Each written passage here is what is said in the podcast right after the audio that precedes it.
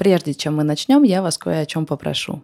Чтобы история кофейни «Заварили» продолжалась, нам нужно новое место. И, возможно, вы знаете бизнес-центр, компанию, библиотеку, музей, культурный центр. Любое место, куда впишется наша кофейня «Заварили». Может быть, вы прямо сейчас работаете в компании, в которой не хватает маленького кофе-поинта. Обязательно пишите и рассказывайте. Я буду благодарна за любые наводки. А может быть, вы знаете конференцию, маркет, фестиваль, куда мы можем приехать на день, два, три и поварить. Тоже пишите. Интересны любые контакты, любые наводки. Мои контакты в описании, пишите, не стесняйтесь. Привет, меня зовут Саша Волкова, и вы слушаете подкаст «Заварили бизнес». Это подкаст о том, как я пытаюсь создать свое первое дело – кофейню в Москве. У меня нет опыта, нет степени MBA, только авантюризм – это история, которая происходит со мной прямо сейчас, и я не знаю, чем она закончится. Привет, меня зовут Саша. Я расскажу вам историю о том, как запускаю свой первый бизнес. Мне 31 год с половиной. И последние 11 лет я работала в офисах. Это были офисы финансовых изданий, банков, финтех-корпораций. В общем, моя профессия – писать о деньгах и бизнесе. Я финансовый редактор. Я 11 лет писала о чужих бизнесах, и, как думаете, помогло мне это построить свой бизнес? Не, -а. Нет. В жизни все оказалось иначе. Я расскажу вам историю, за которую я сама, как редактор, просто продала бы душу, потому что это история малого бизнеса со всеми деталями и даже стыдными подробностями, о которых обычно не говорят.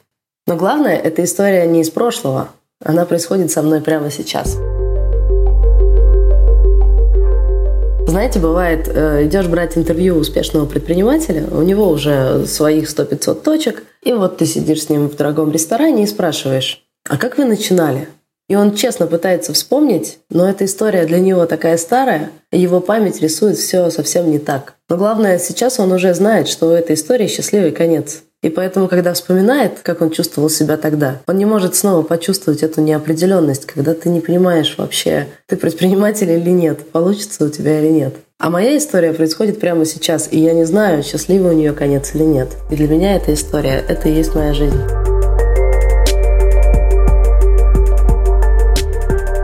Год назад я встретила своего друга в баре, и он мне сказал, я хочу бросить свою профессию и стать предпринимателем. Я спрашиваю, почему? Ты классный дизайнер, ты любишь эту работу. Ты в своей компании уже стал главным дизайнером, достаточно зарабатываешь. А все перспективы есть. Почему ты хочешь все бросить и стать предпринимателем? Он говорит, ну смотри, вот мне 30 лет, я дизайнер. А когда мне будет 40 лет, я все еще буду дизайнер? Кому-нибудь нужен 40-летний дизайнер? Я правда смогу устроиться в классную компанию и работать? Я буду успевать за всеми изменениями на рынке, когда мне будет 40 лет? А вообще будет такая профессия дизайнера или нас заменят роботы? Откуда ты знаешь? Да и вообще, я не хочу в 40 лет ходить 5-2 в офис с утра до вечера работать. Я в 40 лет, может быть, хочу путешествовать. И как-то мне эта мысль прям так засела, а правда, я не хочу в 40 лет ходить каждое утро на работу в офис. И тем более я не хочу даже пытаться в 40 лет успевать за всем, что происходит в мире, и быть актуальным редактором. Э, быть редактором-старпером, который не успевает за рынком, я тоже не хочу. Я хочу отдыхать, хочу, чтобы у меня был пассивный доход, хочу заниматься своим делом и делать его так, как хочу только я, по-своему, а не работать на кого-то. Так что да, я тоже хочу стать предпринимателем. И вот к этому лету я накопила 400 тысяч и поняла – Осенью у меня есть два варианта. Или снова нырнуть в офис и завязнуть в новых проектах еще года на два, или попробовать открыть бизнес прямо сейчас. Потерять два года в офисе не такая большая проблема. Во-первых, я найду чем заняться, как интересно провести время, а во-вторых, за эти два года я могу накопить побольше денег. Но через два года мне будет уже 33, и я не уверена, что мне хватит пороха выкручивать руль на 180 градусов. Через два года у меня может быть уже квартира, машина, ипотека и дети. Ну, какой там риск бизнес и стартап? Я решила не откладывать и рискнуть прямо сейчас.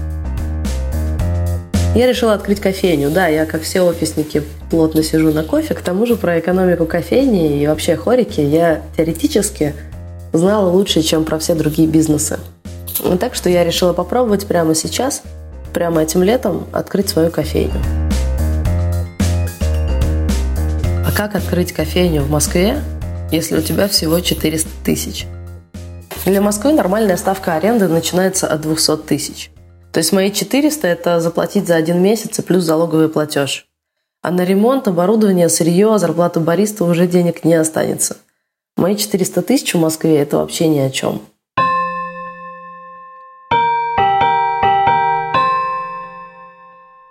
И тут мне предложили встать на новую площадку – Вернисаж. Вернисаж – это арт-кластер, то есть это такое место, где рядом открыты маленькие барчики, кафе, мастерские, салоны. Наверное, это как торговый центр, только не четырехэтажное, пятиэтажное здание, а такие маленькие домики. Э, там малые бизнесы, они сетевые. То есть это такой авторский, творческий торговый центр, по сути. Площадка молодая, поэтому вставать на нее рискованно. Заранее ты не знаешь, сможет ли она раскачаться и привлечь людей. У меня кофейня, и кофейня всегда зависит от трафика. А большинство людей заходят в кофейню по пути. А на эту площадку по пути не зайдешь. Она стоит на отшиве. Это совсем не центр. Пять станций от кольцевой ветки. И потом еще 15 минут пешком. А вокруг площадки рынок, парк, гаражи и жилые дома довольно далеко. То есть на местных жителей тоже не приходится рассчитывать. В общем, это жопа мира. Даже если я варю самый классный кофе в мире, и даже самый заядлый кофеман все равно приедет ко мне в кофейню, ну, может быть, два раза в месяц. Он не будет ездить каждый день на другой конец Москвы. А мне для того, чтобы бизнес окупался, нужно, чтобы гости у меня были каждый день и много, хотя бы 100 чеков в день. И если площадка не научится э, притягивать к себе трафик, э, привлекать людей, тогда мой бизнес загнется. Я приехала на площадку весной и стала мерить трафик. Села и час считала людей. За час мимо меня прошло 10 человек, и 7 из них сотрудники местной администрации. Но это значит что? Я буду 10 чашек в день варить или что? Но владельцы площадки знают обо всех этих рисках и поэтому снижают ставки аренды, чтобы привлечь арендаторов. Мне предложили 55 квадратов за 100 тысяч. В Москве таких ставок просто не существует. Это очень хорошая ставка. Я понимала, что рисков много, но все равно согласилась. Я рассуждала так. Площадка совсем молодая. А, ребята с вернисажа только-только успели сделать ремонт в помещениях и отремонтировать улицу. То, что на площадке мало людей, это не говорит о том, что с площадкой что-то не так. Просто она еще не заселена. Это значит, что если команда вернисажа сможет быстро найти арендаторов на все помещения, быстро благоустроить площадку, сделать лестницы, навигацию, какие-то такие вещи, тогда площадка раскачается.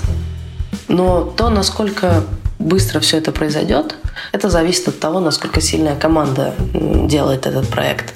А люди мне очень понравились. Люди прям классные. Я увидела, насколько они энергичные, сколько они вкладывают себя в эту площадку и как они хотят, чтобы у нас у всех получилось. Я просто смотрела на них и подумала, вот, ну, с этими ребятами я хочу иметь дело. Да, это вот хороший способ провести время. Э, с этими ребятами что-нибудь у нас получится. Я сделаю классную кофейню э, на этой площадке. Другие предприниматели тоже пооткрывают свои классные бизнесы. И скоро на это классное место придет больше и больше людей. Ну и главный резон, я подумала, это мой первый бизнес. Открою я э, где-нибудь в Москве кофейню, и на меня начнут сыпаться проблемы. Подготовка какой-нибудь проверки. Что делать, чтобы соблюсти все нормы СЭС? Как нанять бариста? Да тупо как, как полочку повесить, где дрель взять. Мне так не хотелось оставаться наедине с этими проблемами. А если ты делаешь бизнес на площадке, то это десятки предпринимателей, все в одних и тех же условиях, все точно так же, как я, боятся, что бизнес не выйдет в плюс. Все точно так же стараются раскачать площадку, и все стараются друг другу помочь, потому что мы все в одной лодке, мы все друг другу помогаем.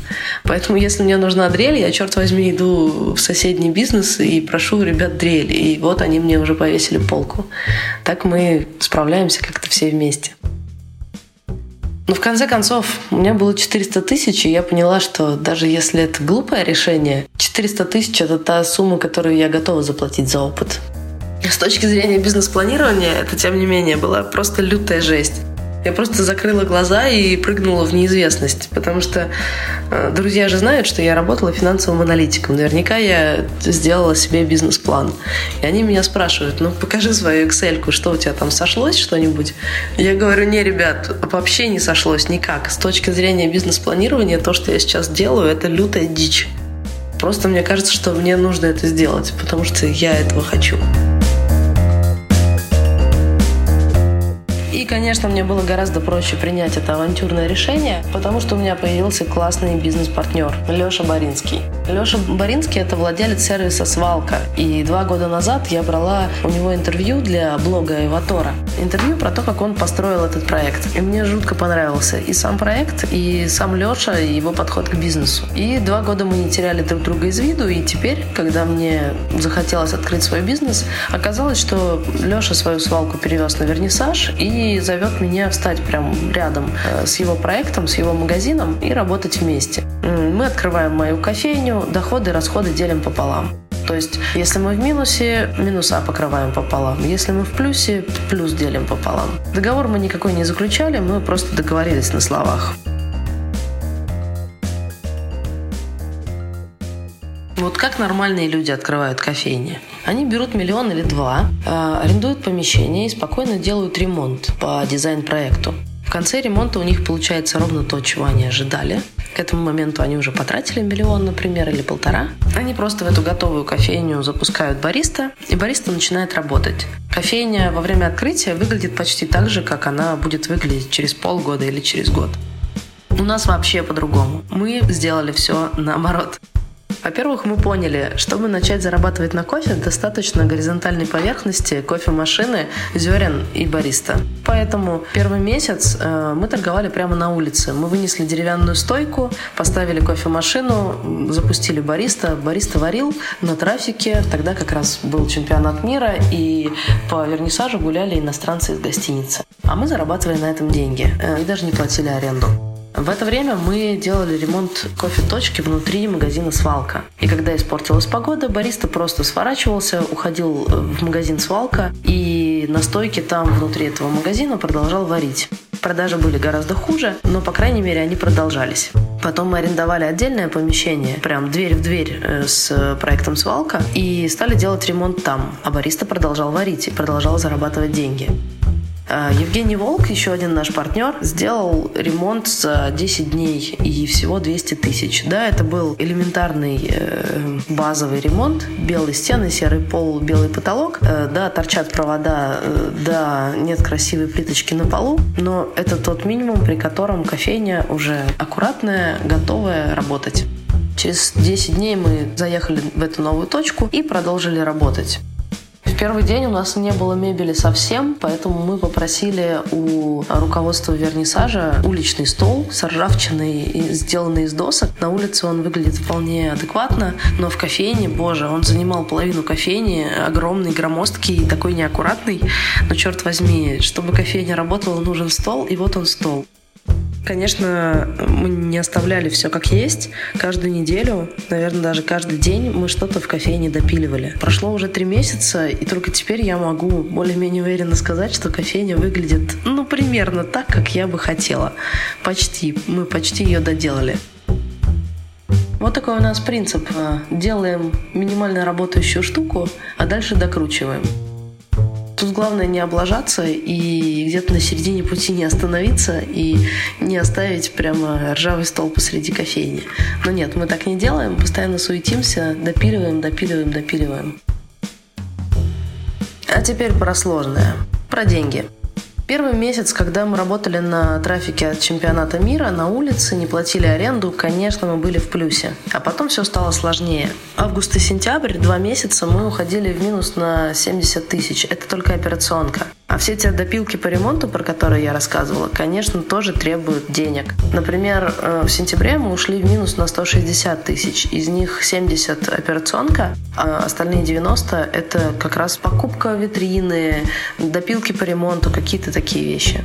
И это уже ощутимо. Я чувствую, что я потратила явно больше, чем те 400 тысяч, про которые думала сначала. Я покрываю минуса из своих денег, которые зарабатываю на других проектах, а экономлю просто на всем в своей жизни.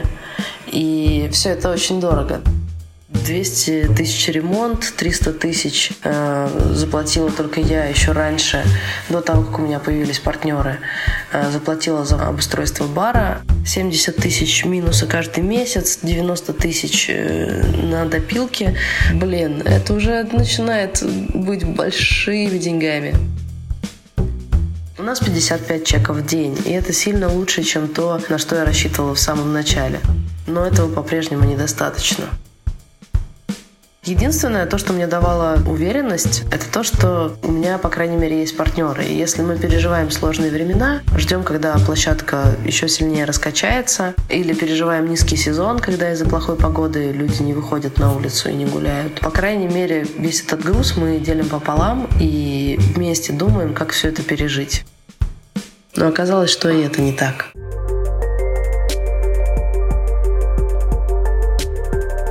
Вот представьте, вечер. Леша Боринский, я вам про него уже рассказывала, и Сережа Эбич, он отвечает за финансы в проекте «Свалка», а теперь и в кофейне «Заварили». А эти двое ребят зовут меня поговорить о деньгах. Мы поднимаемся наверх в офис, и чтобы вы понимали, это такой маленький кабинет. В нем сидит Сережа Эбич, идеально аккуратный мужчина с э, ноутбуком, с беспощадным Excel на коленях. А напротив него Леша Боринский. А Леша Боринский в тот день был в костюме итальянской мафии, черт возьми. Костюм тройка в полосочку неброскую и в кармане платок. И он сидит, развалившись на кресле, и гладит свою черную собаку Сири. И Сережа сообщает мне новости, что за сентябрь мы в минусе на 160 тысяч. 160 тысяч. Из них 70 тысяч минуса операционного, все остальное на всякие допилки. Так что наш финансовый результат минус 160 тысяч. Эта новость меня просто ошарашила. Минус 160 тысяч. Я, я думала, что, может быть, мы в минусе, ну, типа тысяч на 20, понимаете? Просто жесть. И вот эти двое ребят объясняют мне, что «Саш, давай поставим дедлайн». Саша, это я. Давай поставим дедлайн. Сколько мы еще готовы терпеть убыточный бизнес? Ну, давайте поставим дедлайн. Вообще ставить дедлайн – это хорошая идея. Вы знаете, многие предприниматели, про которых вы слышите интервью, э, видите их где-то в медиа, многие из них только кажутся предприимчивыми ребятами. Да, у них есть рабочий бизнес, но за плечами у них огромные долги – если я правильно поняла механику, возникают эти долги так. Человек делает свой бизнес, и бизнес работает в маленький минус. И предприниматель думает, да, бизнес э, работает в минус, но это просто потому, что я кое-что не докрутил. Например, я бы мог делать горячие бутерброды на месте, и люди бы их покупали, и тогда мы бы работали в плюс. Мне просто нужно купить прижимной гриль. Он берет кредит на гриль и рассчитывает, что он станет продавать бутербродов так много, что выручка от них, прибыль от них окупит э, и прошлый минус, и еще окупит покупку гриля. Но оказывается, что нет. Человек уходит в еще больший минус, но теперь у него есть к тому же кредит. И он думает, окей, ситуация немного усложнилась. Но быть предпринимателем значит быть оптимистом. Вы же все читали эти мудрые цитаты, типа «верь в себя, будь оптимистом». Надо быть оптимистом. Просто люди не знают о моем классном кафе, поэтому мне нужно вложиться в рекламу. Так проходит еще один цикл. Как вы понимаете, он просто одалживает деньги, тратит их на рекламу, реклама не работает, и он уходит в еще большие долги. Так, после нескольких таких циклов человек обнаруживает себя с долгами на пару-тройку миллионов. И он понимает, что если он сейчас пойдет на наемную работу, а, ему придется годами работать и откладывать, пока его сверстники будут копить на ипотеку или на что там еще люди откладывают, он будет просто платить по долгам за свой бывший бизнес. Нету в наемной работе таких денег, чтобы быстро погасить эти долги на 2, 3, 4, 5 миллионов. И тогда человек решает пойти в банк он ищет инвесторов, рассказывает им про свои предыдущие бизнесы, может быть, что-то приукрашивает. Но так или иначе, он ищет инвесторов и с этими инвесторами запускает следующий проект. Хорошо, если следующий проект оказывается прибыльным, и тогда у человека есть шанс покрыть свои прошлые долги. Но иногда новый проект уводит человека в еще большие долги. И так вы видите предпринимателя, который внешне владеет бизнесом, но на самом деле долгов на 10 миллионов. И вот я не хочу быть таким человеком. Я не хочу закапываться в долги, поэтому поставить дедлайн – это очень здравая тема. Леша меня спрашивает, как ты считаешь, какой должен быть дедлайн? Я говорю, 11 января. Почему? Я уже видела площадку летом, более-менее представляю, как она работает. Сейчас посмотрю, как она работает осенью, зимой и, наконец, в новогодние праздники. Потому что я не знаю, на Новый год площадка вымрет или, наоборот, со всей Москвы люди придут на новогодние праздники отдыхать и веселиться на вернисаже. Поэтому 11 января для меня, да, этот дедлайн. Леша сказал, да, я слышу твои резоны, но для нас это слишком долго, давай через месяц. Если через месяц кофейня не будет хотя бы в нуле, мы ее закроем.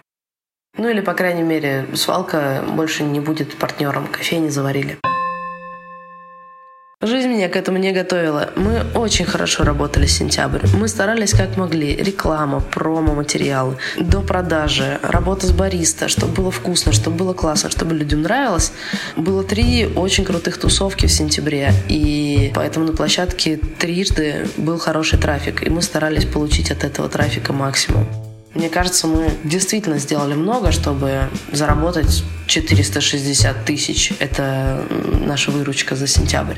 Но оказалось, и этого недостаточно. И нам нужно вырасти как минимум на 70 тысяч за следующий месяц, чтобы быть в нуле. Что для этого нужно сделать?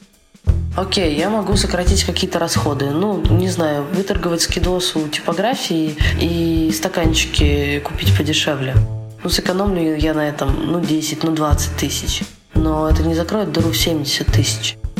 А, я могу заняться больше рекламой. Я начала вести Инстаграм кофейни, рассказывать людям про кофейню, но это же все история про репутацию, она не работает так. У меня нет инструмента, чтобы резко пригнать в кофейню толпу народа.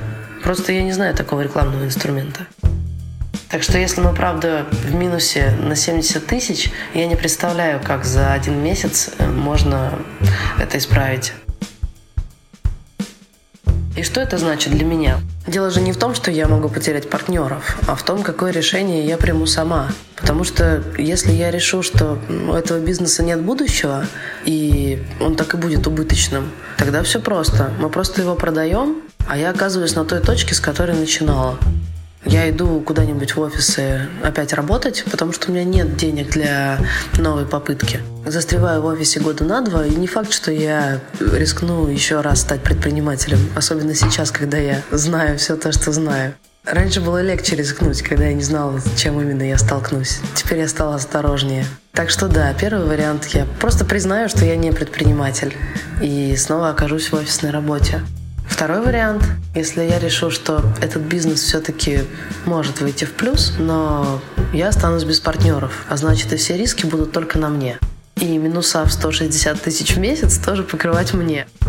Платить в кофейню 160 тысяч минусов каждый месяц, да у меня просто нет таких денег.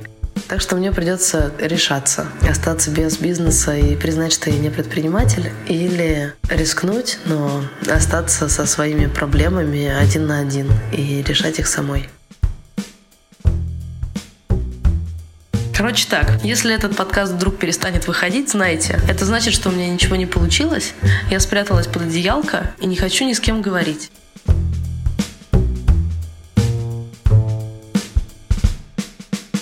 Вы слушали первый эпизод подкаста «Заварили бизнес». Мы рассказываем о том, каково это открывать свое дело. Подписывайтесь на нас в iTunes и приложении Google Подкасты или любом другом приложении для Android.